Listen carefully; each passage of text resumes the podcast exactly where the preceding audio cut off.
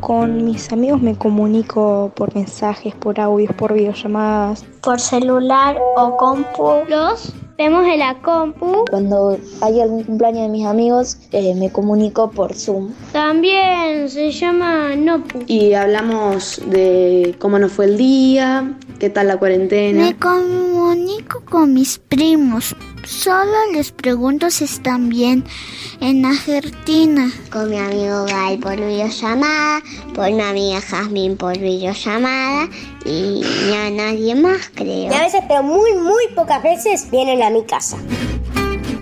A la distancia, a veces jugamos con algunos juguetes, algunos juegos de mesa. Eh, jugamos jueguitos. Jugamos como si estuviéramos en una sola pieza. Hoy me llegó una carta de una amiga que vive en otra provincia. Entonces como que nos estamos comunicando también por ese medio. Ah. Hasta un día hice funciones de títeres por videollamada, pero mis amigos me parece que no se interesaron mucho en eso. Tengo otra amiga cerca que se llama Esmeralda y tiene patio de atrás como yo.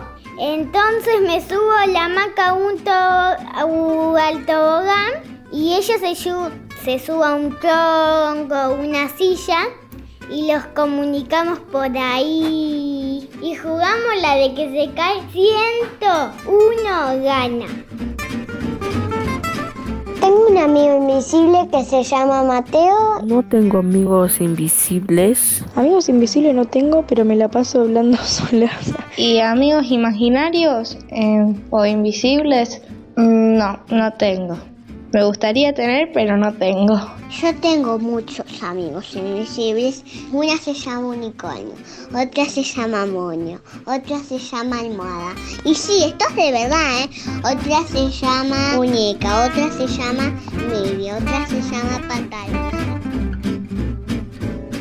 Soy Virginia y hace poquito cumplí siete años en cuarentena. Me llamo Carol Zate. Anita. Felipe. Heidi. Me llamo Ana Pau y vivo en Alcorta, Santa Fe. En Bolivia. Máximo Citelli. Me llamo Inés. José Ignacio. El lugar donde vivo es Bolivia, La Paz.